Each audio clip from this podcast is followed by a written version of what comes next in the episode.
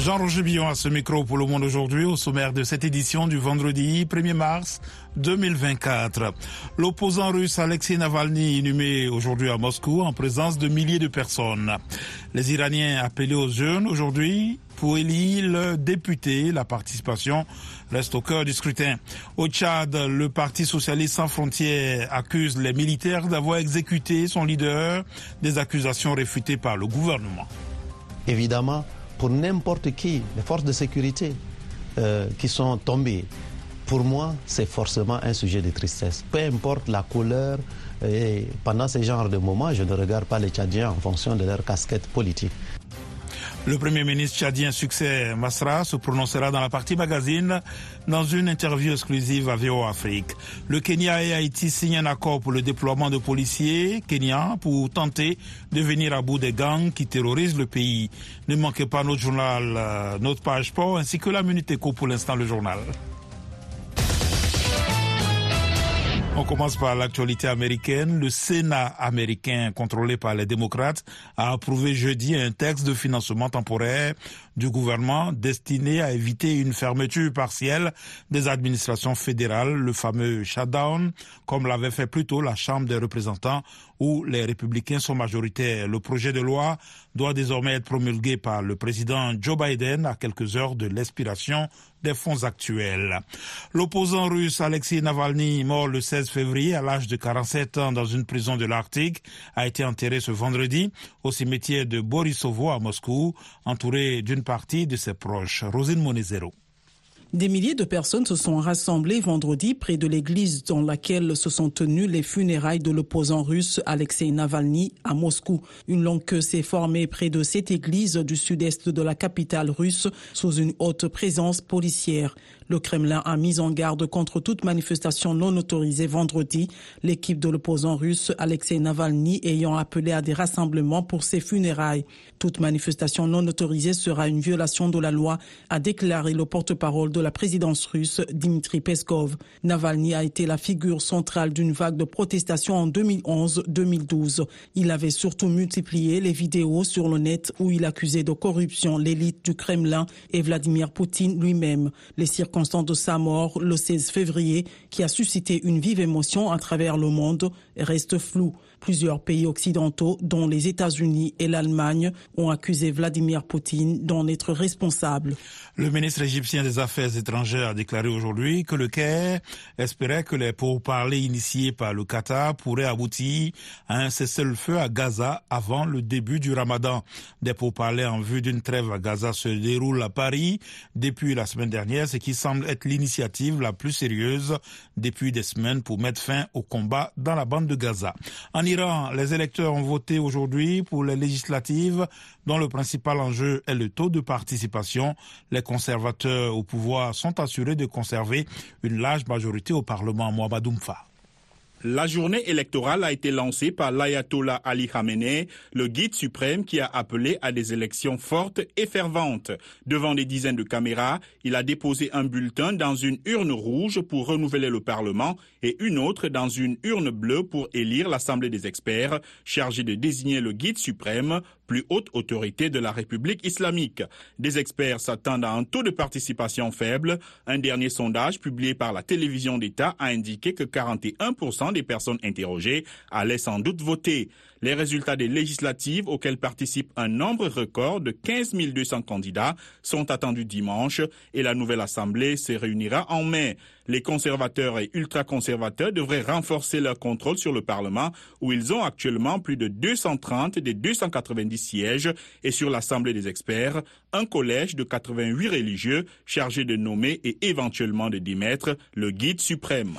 Trois ans après le coup d'État qui a placé une junte militaire au pouvoir, la situation en Birmanie est un cauchemar sans fin pour la population, a déclaré aujourd'hui le haut commissaire des Nations Unies aux droits humains.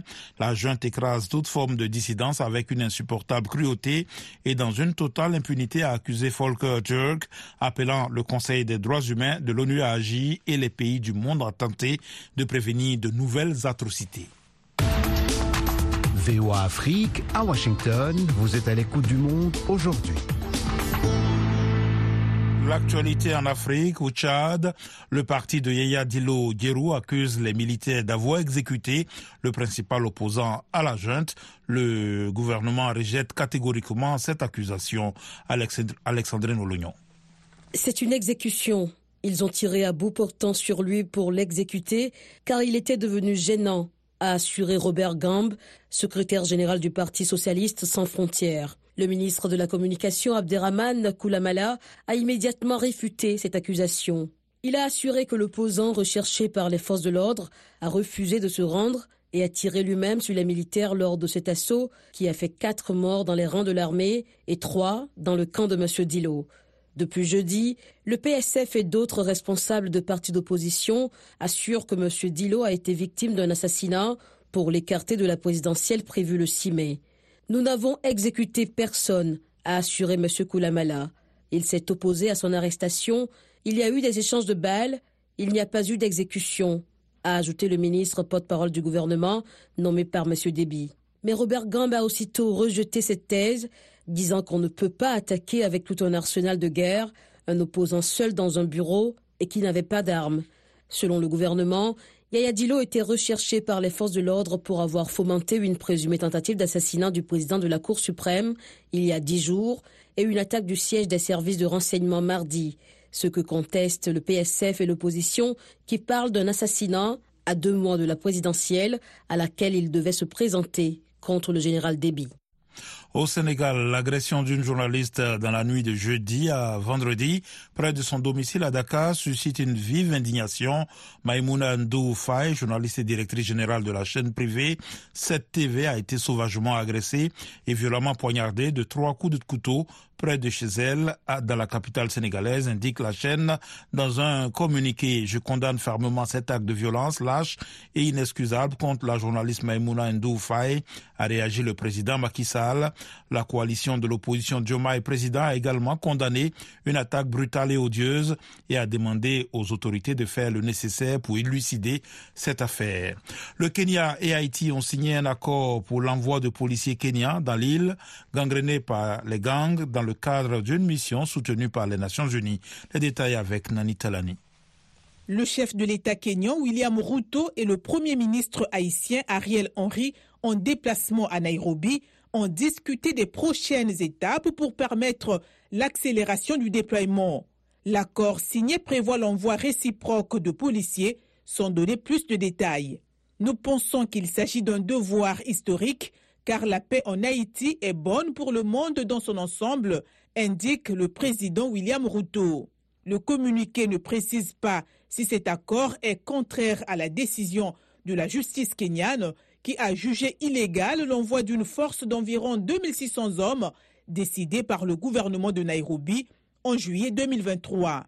L'ONU avait donné le feu vert en octobre à cette force, également soutenue par les États-Unis. Fin février, cinq pays, dont le Bénin, avec plus de 1500 hommes, ont notifié à l'ONU leur participation à la future mission. Les autres membres de cette mission sont le Tchad, les Bahamas, le Bangladesh et la Barbade.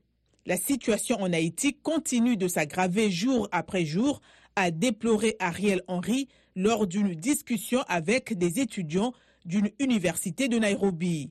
Le Premier ministre haïtien a également promis que les élections seront organisées le plus tôt possible.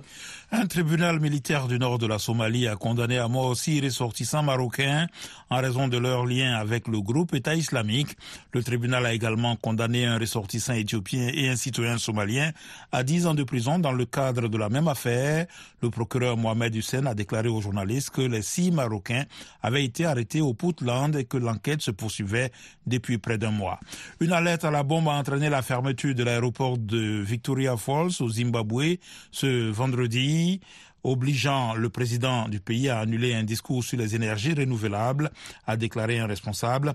Le porte-parole de la présidence, Georges Charaba, a déclaré que les autorités aéroportuaires du Zimbabwe ont été informées d'un courriel envoyé par la compagnie aérienne FastJet faisant état d'une menace crédible de bombes ou d'armes à feu visant les aéroports du pays. Et puis en Tunisie, un juge a libéré aujourd'hui un haut responsable du plus grand syndicat tunisien un jour après sa mise en détention. L'Union générale tunisienne du travail a dénoncé jeudi la détention de Tamezi, affirmant qu'il s'agissait d'une tentative à motivation politique visant à saper les droits syndicaux. Voilà pour le journal, vous suivez VO Afrique.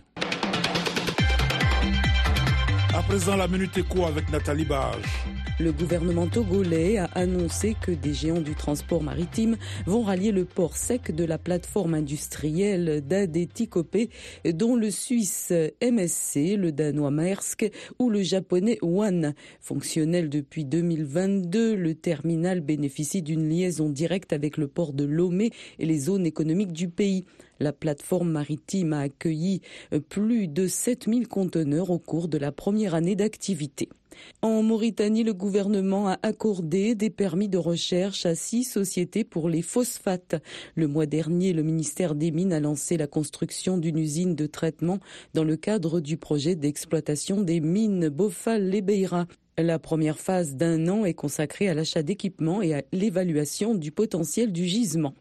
MTN a conclu un nouvel accord de 5 ans avec Ericsson pour la modernisation du réseau de ses filiales au Nigeria et en Afrique du Sud afin d'accélérer le déploiement de la 5G dans le cadre de la stratégie Ambition 2025 en Afrique. La société a déjà testé la technologie sur d'autres marchés tels que la Côte d'Ivoire, l'Ouganda et la Zambie.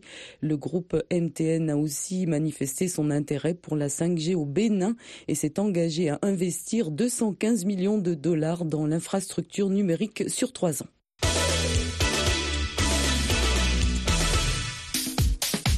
Place maintenant au sport avec Nanit Talani. Bonsoir Nanit. Bonsoir Jean-Roger, bonsoir à tous. Football féminin pour commencer, les quatre dernières équipes en lice pour les deux places réservées à l'Afrique aux Jeux olympiques de Paris ont été confirmées. Le Maroc, le Nigeria, l'Afrique du Sud et la Zambie, qui ont représenté l'Afrique lors de la dernière Coupe du Monde féminine de la FIFA, sont aussi les quatre dernières équipes en lice pour une place à Paris plus tard cette année. Les Super Falcons ont assuré leur place au tour final après avoir battu le Cameroun 1-0 dans un match aller-retour.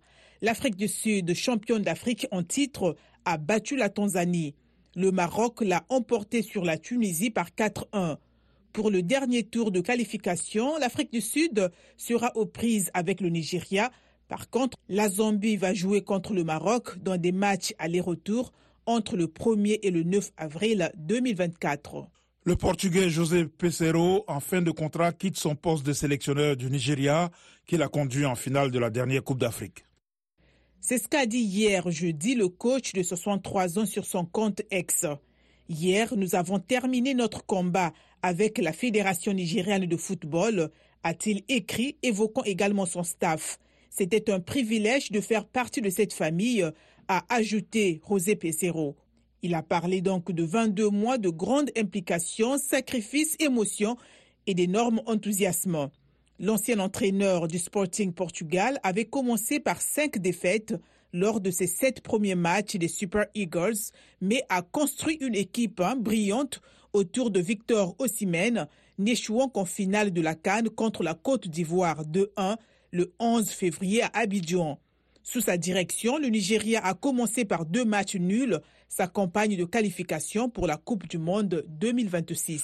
Le président William Ruto a présidé aujourd'hui la cérémonie d'inauguration de la construction du stade sportif Talanta sur le terrain de Jamori sur une Gong Road pour la Cannes 2027. D'une capacité de 60 000 places, le stade est l'un des sites hôtes prévus pour la Coupe du Monde des Nations 2027. La construction du projet a été approuvée par le cabinet en octobre 2023 dans le cadre de l'engagement du Kenya à accueillir la 38e édition du tournoi continental de football. Le gouvernement de Nairobi avait auparavant envisagé de construire le stade de Shanzu à Mombasa. Les Kenya Defense Forces ont été chargés de superviser la construction du projet. Les forces de défense du Kenya ont été chargées de superviser la construction du projet. Le Talenta Sport City Stadium devrait être opérationnel d'ici fin 2025 offrant ainsi suffisamment de temps de préparation avant le spectacle de la Cannes 2027. Page de sport VO Afrique signée Nani Talani.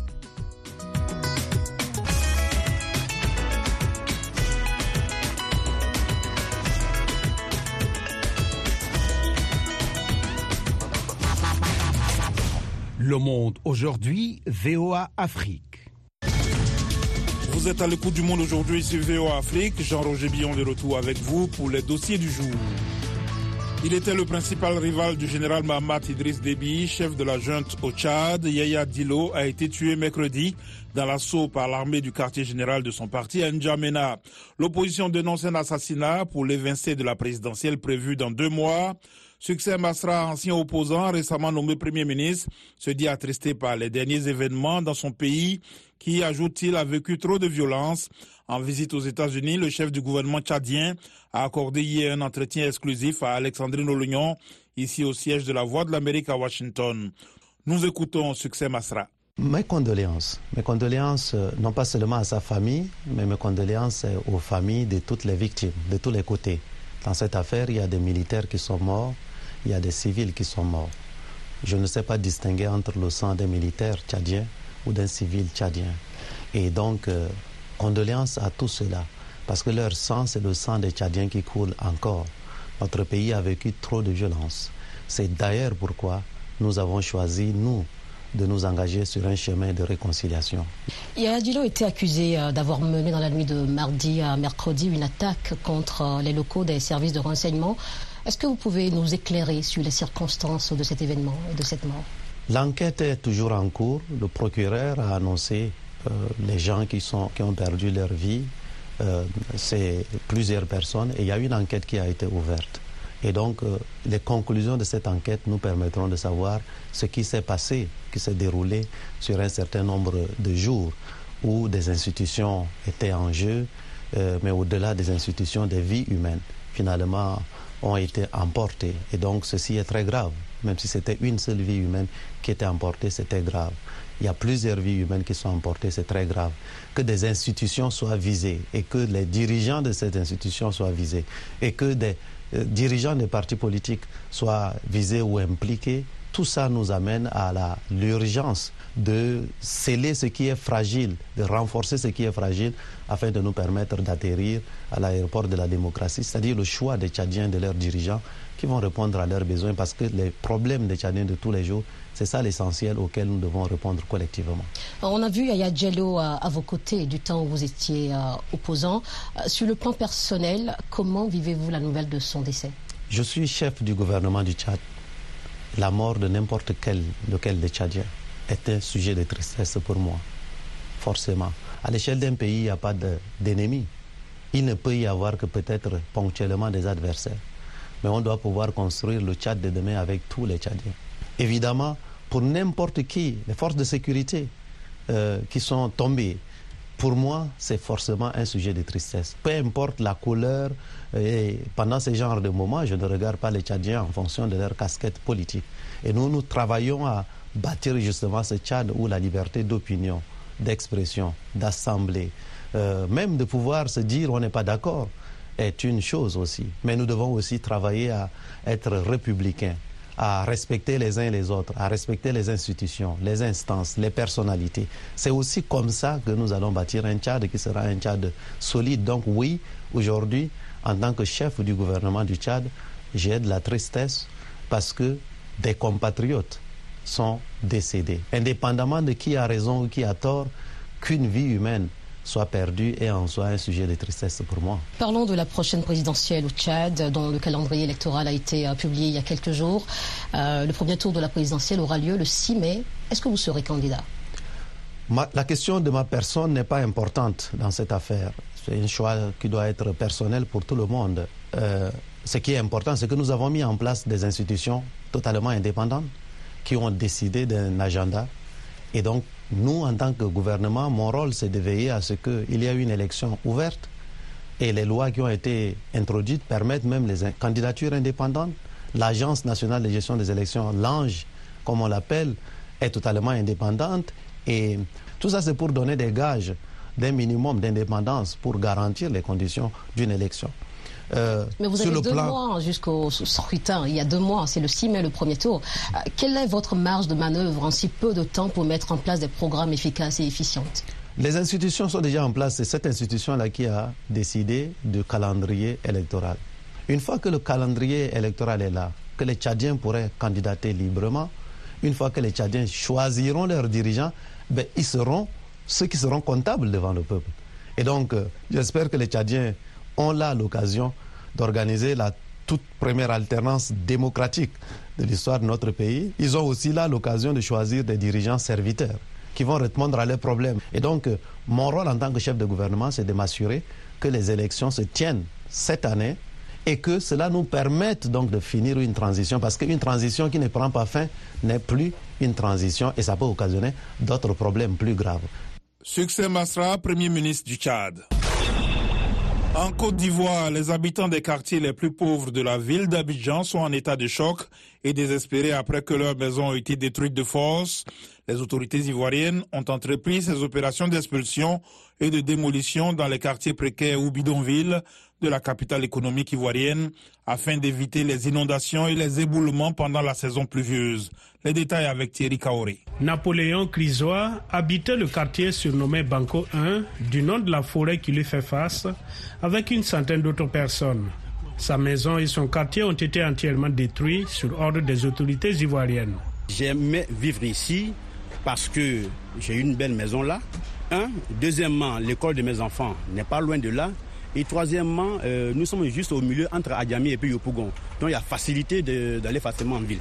Son épouse, Flora Seca, dit n'avoir pu sauver que quelques vêtements et deux matelas, mais la petite épargne de cette famille modeste pour se nourrir est désormais perdue sous les décombres. C'est ce qu'on a préparé depuis hier matin. C'est ce que nous avons mangé le soir. De l'eau, il y a un, tuyau qui est cassé quelque part là.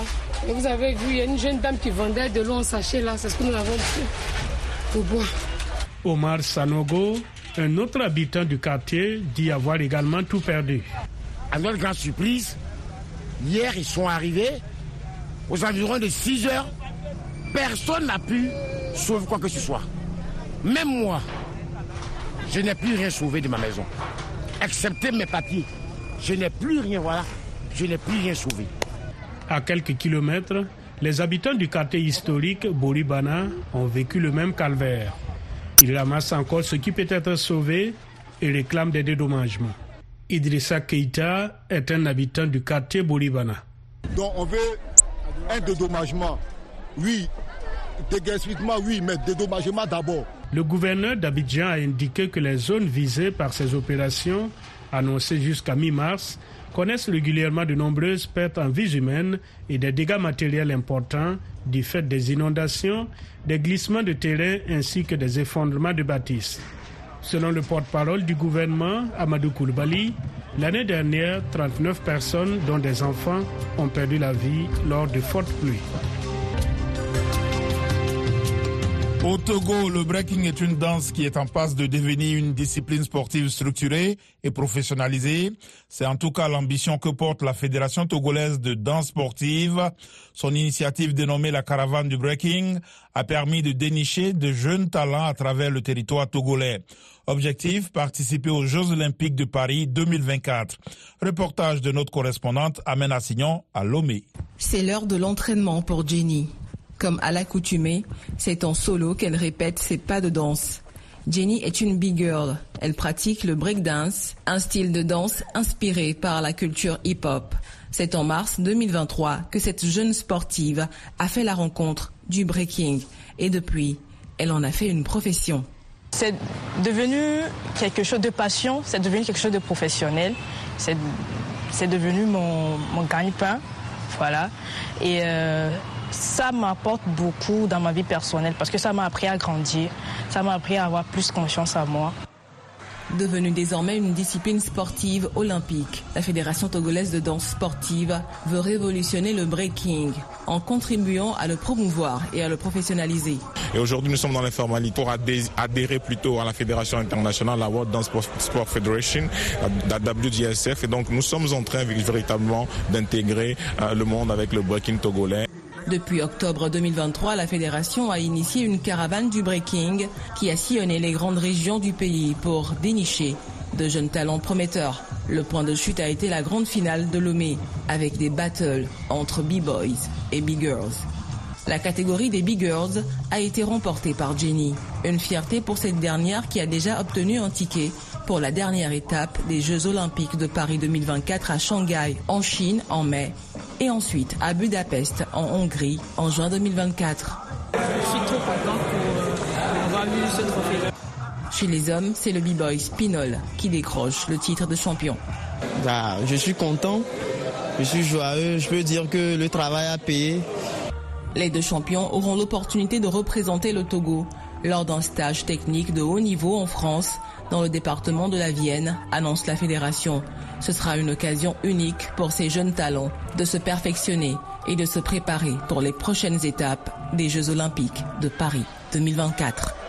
Amena Signon pour VOA Afrique, Lomi. Retrouvez-nous sur VOA Afrique 24 heures sur 24 à Lomé sur 102.3 FM. Le président Joe Biden et son principal adversaire Donald Trump se sont rendus jeudi à des extrémités opposées de la frontière de 1200 miles qui sépare le Texas du Mexique. Tous deux sont partis pour tirer la sonnette d'alarme sur l'afflux de migrants illégaux cherchant à entrer aux États-Unis. Leurs messages ont été radicalement différents et montrent comment les démocrates et les républicains considèrent cet enjeu électoral. Anita Powell, correspondante de la VO à la Maison-Blanche, relate les deux visites, le récit avec Alexandrine Olignon. Sur une longue frontière, il y a deux récits très divergents. Le président Joe Biden et l'ancien président Donald Trump se sont rendus jeudi dans des coins éloignés du grand État du Texas. Biden était dans la ville de Brownsville, dans la vallée du Rio Grande, et Trump, plus à l'ouest, à Eagle Pass. Ces rivaux ne sont d'accord que sur un seul point. L'augmentation du nombre de migrants qui traversent la frontière constitue un défi. À Brownsville, Joe Biden a vanté les mérites d'un projet de loi sur l'immigration auquel les républicains de la Chambre des représentants s'opposent. Le premier jour de ma présidence, j'ai présenté un plan complet pour réparer le système d'immigration défaillant et sécuriser la frontière. Mais aucune mesure n'a été prise. Il y a quelques mois, mon équipe a entamé des négociations sérieuses au sein d'un groupe bipartisan qui ont abouti à un projet de loi compromis. Il s'agit de l'ensemble des réformes en matière de sécurité frontalière le plus sévère que nous n'ayons jamais vu dans ce pays. Pour sa part, Donald Trump a parlé de situation de guerre et a déclaré que les politiques de Biden ont permis l'entrée de milliers de migrants qu'il a accusés de commettre des crimes. Il s'agit d'une invasion de Joe Biden. C'est une invasion de Joe Biden au cours des trois dernières années. Le gouverneur républicain du Texas a choisi de rencontrer non pas le président en exercice, mais Donald Trump. Il a promis de poursuivre les mesures de contrôle des frontières de son État qui ont provoqué des batailles juridiques avec Washington. Les analystes politiques affirment que les récents sondages montrent que l'immigration sera une question déterminante pour les électeurs démocrates du Texas lors de la présidentielle de novembre prochain. Joshua Blank est directeur de recherche du Texas Politic Project à l'Université du Texas à Austin. La frontière est en train de s'imposer dans l'esprit des électeurs démocrates comme un problème qu'il faut de plus en plus aborder. En même temps, il n'y a pas vraiment de position centrale claire au sein du Parti démocrate sur ce qu'il faut faire à propos de la frontière. Dans un geste rare, le président Biden a tendu la main à Donald Trump pour terminer sa visite sur une note plutôt conciliante. Voici ce que je dirais à M. Trump. Au lieu de faire de la politique avec cette question, au lieu de dire aux membres du Congrès de bloquer cette législation, rejoignez-moi.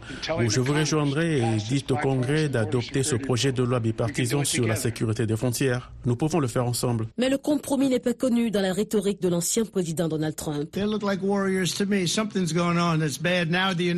Pour moi, ils ont l'air de guerriers. Il se passe quelque chose. C'est grave. Aujourd'hui, les États-Unis sont envahis par le crime migratoire de Biden. C'est une nouvelle forme de violence vicieuse de notre pays. C'est le crime des migrants.